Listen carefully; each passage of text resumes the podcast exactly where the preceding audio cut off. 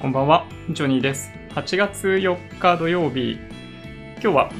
マーケットの振り返りを、まあ1週間分、まあ1週間分振り返るってわけではないんですけど、まあどちらかというと日々の振り返りよりも長い目線で振り返りをやっていきたいなと思ってます。今日は22時から F1 のハンガリーグランプリの予選があったりするので、9時半から開始させていただきました。はい。じゃあ今日もよろしくお願いします。じゃあ早速なんですが、今日は振り返りからいきましょうか。テクニカル的な部分を先にいきます。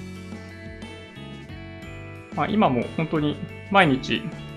投資信託を定期的にドルコスト平均法で購入させていただいている SBI 証券をいつも利用させてもらってます。マーケットの振り返りなんですけど、日経平均がですね、1, 週間って単位で見ると、570円ぐらい安くなってしまいました。まあ、これは、まあ、ほとんど昨日の下げといえば下げなんですけど、週足で見たときには、まあ、ちょっと、まあ、怪しげなチャートになりつつあるところで、まあ、2万1000円のところで踏ん張れるかどうかだと思ってるんですが、昨日の夜の段階で、この CME 日経平均先物円建て2万910円となってるんで、2万1000円を割れて、月曜日はスタートしそうです。どうやら、今のままだと。でまあ、ニューヨークダウ、金曜日の夜の時点でかなり下げたところを見せてたんですけど、まあ、なんだかんだで結構戻して終わってますね。で、ちょうど、そうですね、ちょっともう一回日経平均の方、月足だけちょっと見ておきたくて、この50ヶ月移動平均線が、このアベクロ相場のボトムラインみたいな感じにまあ、一応なっているように見えます。この上にずっと乗っかっているので、まあ、おそらくどんなに突っ込んでも、まあ、2万円ぐらいかなというふうには予想してます。それを下回ってくるようだと、そうですね、本当に長期的な調整の開始っていうことを意味するかなと思いますね。まあ、昨年末も本当にそういう相場入りするかなと思ったんですけど、案外持ち直してきて、まあ、ギリギリのところで保ってるっていうのが現状ですね。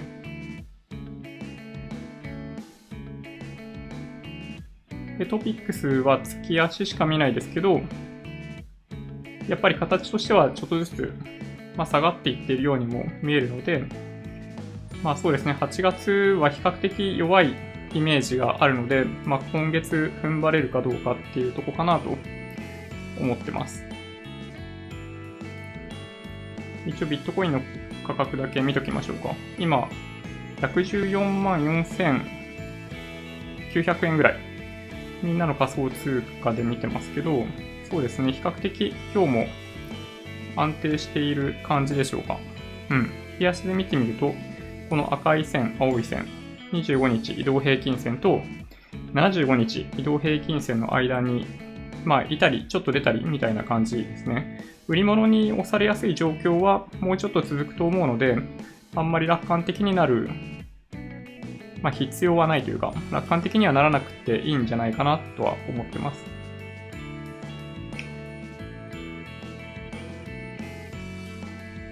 で、ちょっとニュースを取り上げてから、来週についてまたお話ししていこうかなと思うんですけど、そうですね、今週、ちょっと韓国絡みのニュース多かったですよね。一応、わかりにくいところまで行っちゃっているような気もしているんで、簡単にお話ししようかと思ってます。これ、ブルームバーグの記事で出てますけど、まあ、輸出管理の厳格化っていうものを実施、で、それの閣議決定っていうのを行ったっていうのが、今週日本が行ったことです。まあ、ここの中の記事を見ていただいてもわかると思うんですけど、まあ、もともと、バンコクで行われていた ASEAN で3カ国がまあ、顔を合わせるタイミングがあったので、まあ、そこで話をするかと思いきや、日本政府としては、まあ、断固として、その輸出管理の厳格化を行うという方針になっていたので、まあ、それゆえに、まあいいか。記事をあんまり表示してても、あれかなまあ、だったので、それよりも前に閣議決定を行ったっていうのが、まあ、どちらかというとその日本政府の姿勢を対外的に発信するっていう意味では重要だったかと思います。で、今回行ったのは、まあ、アジアの中ではもともと韓国しかそのホワイト国として指定してなかったんですよね。で、小泉政権下で指定していたそのホワイト国なんですけど、まあ、今回それを外したっていうまあ、だけといえばだけなんですよね。ちょっと韓国側から見るとセンシティブなようにも映っているようですけど、実態としてはそんなに、なんだろうな、即時影響が出るようなものかと言われるとそんなことはないですね。日本側がその輸出に関してちょっと待ったって言わない限りは今まで通りのものの動きっていうのが実施されるようなので、あんまり影響出ないんじゃないかなと正直思いますけどね。で、もともと日本側としては、ホワイト国から韓国を削除するという、まあ、定義上そういうことになったので、まあ、なおさら韓国にとっては、なんかその泥を塗られてしまったみたいな、まあ、そういうなんか感情的な部分もかなりあったんだと思います。で、今日、別のニュースで出てきていたのが、まあ、ホワイト国っていう定義、やめた方がいいんじゃないかってことですね。で、まあ一応やめる方針なのかな？なんかね、その定義をホワイトかホワイトじゃないかじゃなくて、A, B, C, D で定義して、まあ A にはこれまで扱われていたいわゆるそのホワイトとして指定されている国々。で、今回、もともとなので A に入っていた韓国を B にするよっていうことが、まあ、今回行われることの、まあ、実態です。なので、まあ、韓国側には、ちょっと実態を見ていただいて、まあ、冷静に対応してもらえないかなっていうのが、まあ、まあ、僕らというか、まあ、日本としての希望ですよね。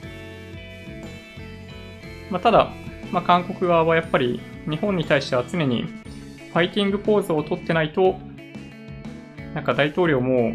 なんか、捕まっちゃったり、なんか自殺に追い込まれたり、なんかいろいろ日本に対して優しい姿勢を取ると、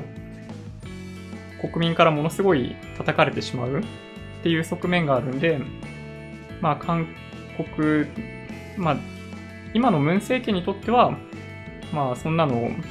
関係ねえみたいな感じで容赦なく、まあ、普通にやってるのかもしれないですけど、まあ、以前みたいな、あの、まあ、中道右派的、なんだろうな、政党による政権だった時には、もう本当は日本に対して、まあ、日韓の間でどういう歴史的経緯があって今みたいになってるかっていうのを理解した上で、まあ、やむを得ずやってるみたいなとこだったと思うので、まあ、彼らとしても結構悩ましいところがあるんじゃないかなという気がします。で、その悩ましさを象徴するような、まあ、ニュースが今週1個ありまして、そうですね、ちょっと、そうですね、今日かなりニュースで取り上げられてるんで、ご存知だと思うんですけど、なんだっけ愛知、名古屋で行われているトリエンナーレ、国際芸術祭トリエンナーレで、あの、慰安婦像の展示中止っていうものが一応決定されたそうです。で、なんか、まあいろいろね、気になるところありますよ。なんかその、もともとその、まあ、アートなのか何なのかよくわかんないですけど、表現の不自由っていうものをテーマにしたコーナーにそれが置いてあったそうです。で、その、まあ、いわゆる、まあ、慰安婦像だけじゃなくて、あの、安倍さんを、なんか、悪い形で利用したものだったり、あの、昭和天皇を悪い形で利用するようなアートみたいなものも含まれていたようで、そう、本当にそういう意味では、まあ、それが本当にアートだと言えるのかどうかっていうことすら疑わしい内容だったと思います。まあ、今、あの、津田大介さんはかなりその矢面に立って、まあ、説明を一部しているようですけど、まあ、なかなか厳しい状況なんじゃないかなと思いますね。はい。なんかね、本当に津田さんが慰安婦問題、いわゆる慰安婦問題っていうものがどういうものなのかっていうことを理解してないんじゃないかなとすら思うような、あの、コメントですね。ニュース見ていただけるとわかると思うので、まあ、ちょっと詳細はそちらを見ていただきたいと思うんですが、まあ、一応僕の理解だと、日本と韓国って、もともと歴史的に、やっぱ距離的に近いので、まあ、もちろんかなり歴史を遡れば、まあ、いろんな衝突もあったし、その、第二次世界大戦前みたいな状況だったりすると、本当に日本は韓韓国を、まあ、併合するみたいな歴史があったり、まあ、その後、第二次世界大戦があって日本が負けるわけですけど、まあ、その後に、まあ、国交正常化で、その際に日韓請求権協定みたいなのが結ばれる。そういう歴史があるわけですよね。で、まあ、もともとその日韓請求権協定も、まあ、あまり前例ではないような形で、まあ、そのお金の支払いみたいなのが、まあ、行われるみたいなこともあったりしたんで、まあ、当時からま反対がかなりあったようなんですけど、一応それをもとに、まあ、僕たちは60年、70年っていう間、日韓の関係を良くしようと、ま、してきたんだけど、まあ、なかなか直近1、2年においては特に難しい状況が生まれてしまったっていう背景はやっぱりあるかなと思います。ただ、いずれにしてもさっきお話ししたように、まあ、その輸出管理の問題は輸出管理の問題、単独の問題なので、何が問題で日本がそういうアクションを起こしているかっていうことを、まあ、きちんと見てもらいたいなというのが純粋に1個かなと思いますね。はい。で、まあなんかこういう、まあ、国内で行われているその国際芸術祭みたいなもとで、まあ政治、政治的活動というかその、まあ実際に、なんだろうな、そのファクトとはちょっと違うようなことをアートとして政治的になんかアピールする、そういう場に利用するっていうのは、まあ、僕はもうもはや全然アートでも何でもないと思っているんで、まあ、そういう作品っていうのは、まあ、もともと排除しなければいけないものだったんじゃないかなという気はしますけどね。はい。まあ、そんな感じの1週間でしたね。で、まあ、とはいえ、まあ、日韓の問題は、まあ、世界からするとそんなに大きな問題ではなく、まあ、今週は主に、まあ、トランプさんによって、まあ、揺さぶられた1週間になってしまいましたね。もともと米中通商交渉が行われてました。FOMC もあったし、まあ、それを終わった後、タイミングを見計らってトランプさんとしては、追加関税というものに、まあ、言及したのかもしれないです。まあ、ただ、なんかタイミングとしてそれがいいのかどうかっていうのはかなり怪しいなと思いますけどね。なんかどうせなら、FOMC の、まあ、前っていうのはタイミング的にまあ難しかったんですけどね。米中の交渉と FOMC 被ったりしたんで、まあ難しかったんだろうなとは思うんですけど、そう、それによって、本当になんかマーケットはめちゃめちゃ揺さぶられましたよね。想定以上に利下げが、アメリカの利利下げがされないってことが分かった瞬間に、まあ日本円としては安くなって、おラッキーみたいな感じだったんですけど、追加関税を発表した瞬間に不透明感が高まって、やっぱり9月の FOMC でもう一回利下げするだろうみたいな前提で、今度もう一回日本円、円高が進むみたいな状況ができちゃったのは、なんかマーケットとしては本当になんかやるせない気持ちになりますよね。振らされてばっかり。はい。今週はかなりやられたっていう方もいらっしゃるんじゃないかなと思います。まあ、個別銘柄とか、FX とか、やってる方たちには厳しい1週間だったかもしれないですね。はい。で、一応なんか、まあ、個人投資家、超長期投資を進める、まあ僕としては、まあ、来週からどうすればいいかっていうのをもし聞かれたとするならば、まあ相変わらず定期的にずっと海外、先進国を中心にしたあのインデックス投資っていうのを行っていってもらえるといいんじゃないかなと思いますけどね。本当にそれしかないですね。まあこれまでもこういう相場結構あったので、まあ、もう一回なんだかんだ言って上に上がっていくんじゃないかって思ってる人多いですよね、きっと。まあ、理由は簡単で、トランプさんは株が高くないと今の支持率を維持することができないから。で、これはもう明らかで、そう、株がどんどん下がっていってしまった場合には、そう、再選できなくなっちゃう。で、再選することを目的に今のアクティビティをトランプさんはやってるんで、そう、再選できなきゃ何の意味もないんですよね。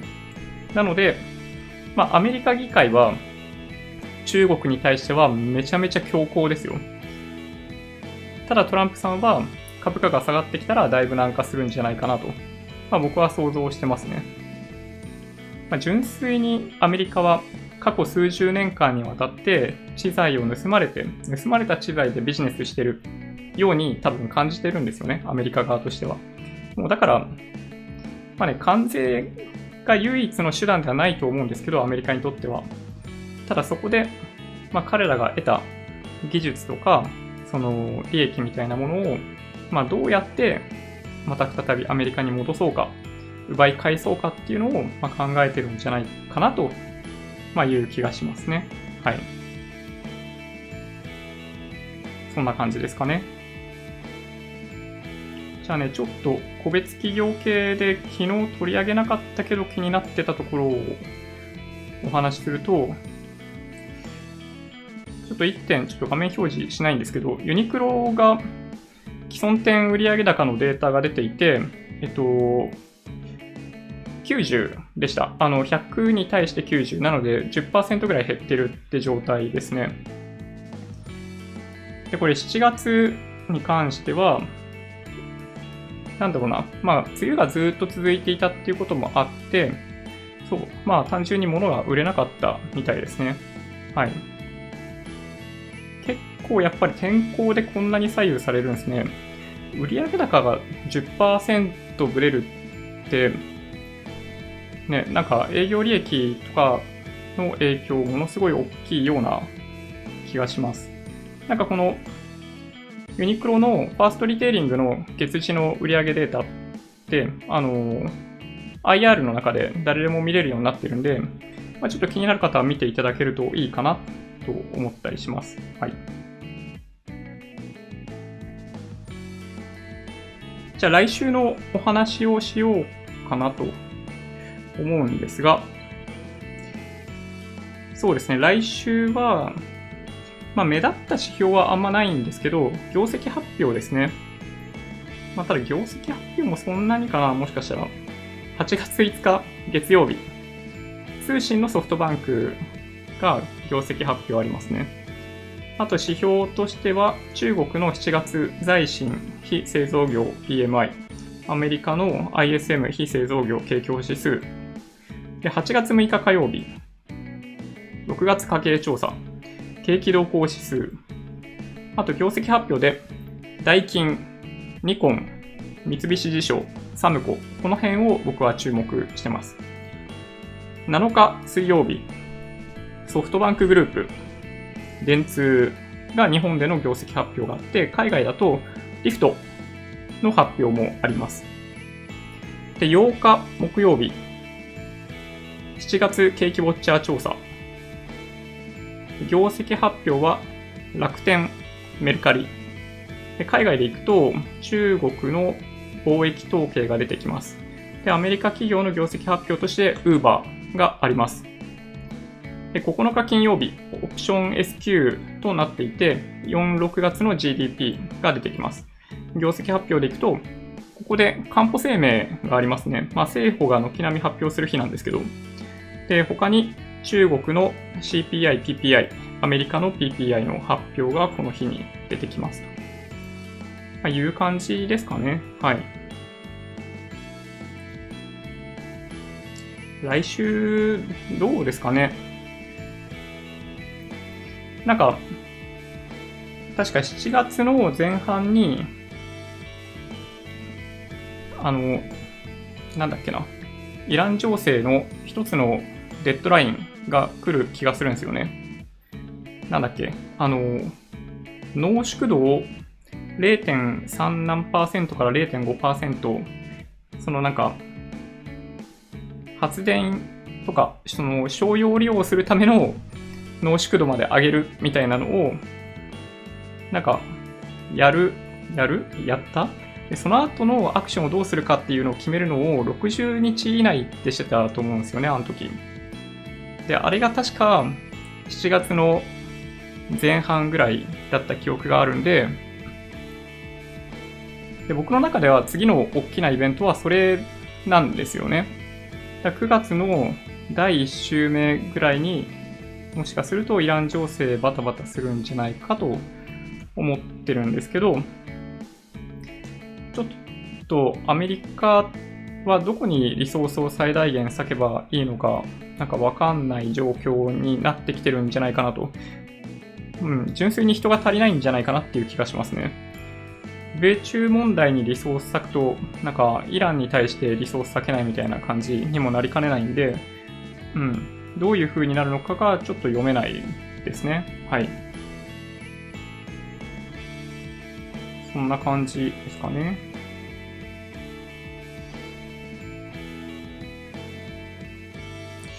えっ、ー、と、まあ、今日は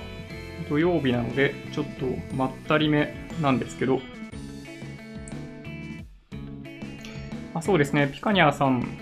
からもコメントでイラン情勢の件、そうですね、気になりますよね。うん。ちょっと心配ですね。えっと、もう一個。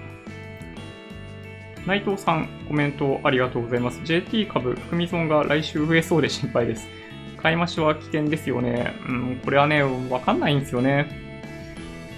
あの、個別銘柄って、本当に投資する対象を全世界から地域に絞り込んで、国に絞り込んで、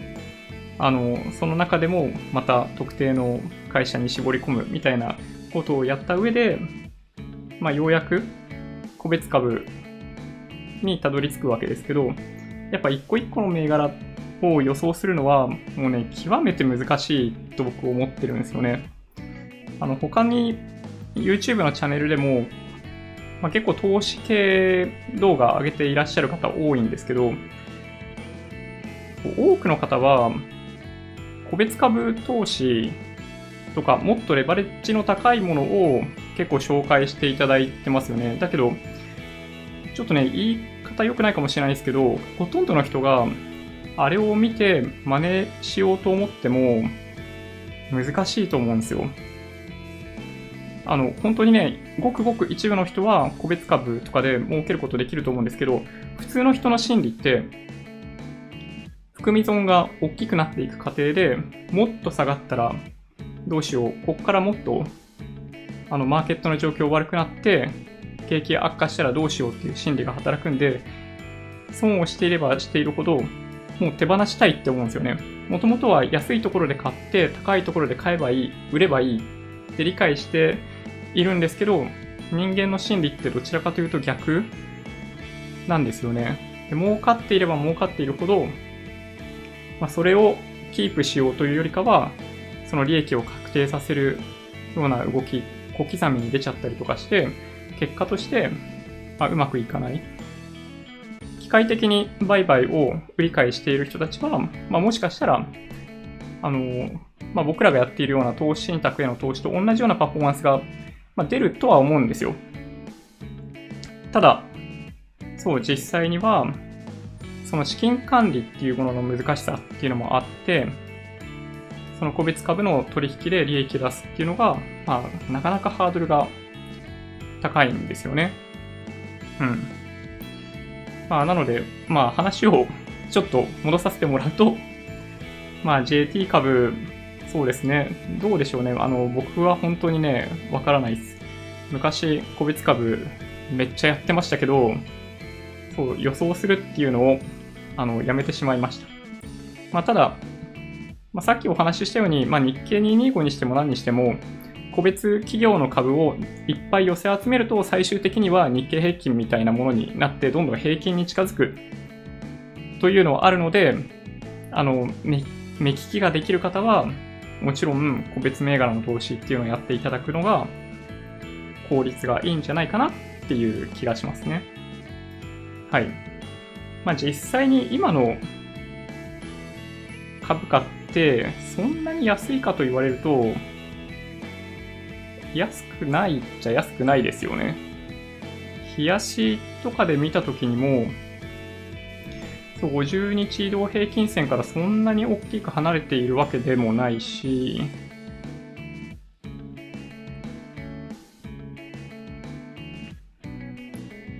そうですね。うん、ちょっとやっぱり今の段階で手を出すっていうのはちょっとまだ短期勝負するにしても僕は早いんじゃないかなという気はしますけどね。はい。どうでしょうかね。もう、なんかね、こればっかりはね、本当わかんないですね。はい。という、すいません。回答にもならないような回答をさせていただきました。なんか、他に気になってるとことかありますかね？ちょっとね、なんか、まとまった時間が残っていたら、なんだろうな。投資信託のパフォーマンスを実はご紹介しようとも思ってたんですよ。今、今9時57分なんですけど、何かっていうと、毎週お話ししている、これ？全然表示が難しい。ちょっとね、これ期間が長すぎて、逆に見づらいんですけど、まあ、投資信託のパフォーマンスみたいなものを、一応今日、グラフとしては作成していて、なんかね、今週の動きはなかなか、まあ、面白いっていう言い方がいいかどうかあれなんですけど、本当にね、真っ逆さまに落ちてってますよ。あの、株に関しては。で、ごく一部、例えば日清の J リートとか、あとはその国内債券とかが下がっていないっていうのが、ものすごいよくわかるチャートができていたりしたので、なんかこの辺について、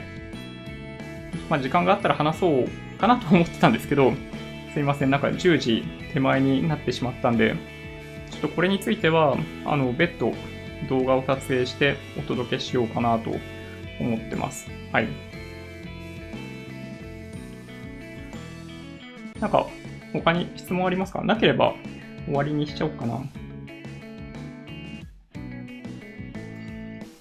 なんかね、本当に今日も暑くって、干からびてしまいそうでしたけど、皆さん生きてます ?Twitter、Instagram のアカウントもあるんで、もしよろしければフォローお願いします。音声だけで大丈夫っていう方は、ポッドキャストもあるんで、サブスクライブしていただけると嬉しいなと思ってます。で今日の動画が良かったっていう方は、高評価ボタンをお願いします。合わせてチャンネル登録していただけると嬉しいです。それでは、ご視聴ありがとうございました。バイバイ。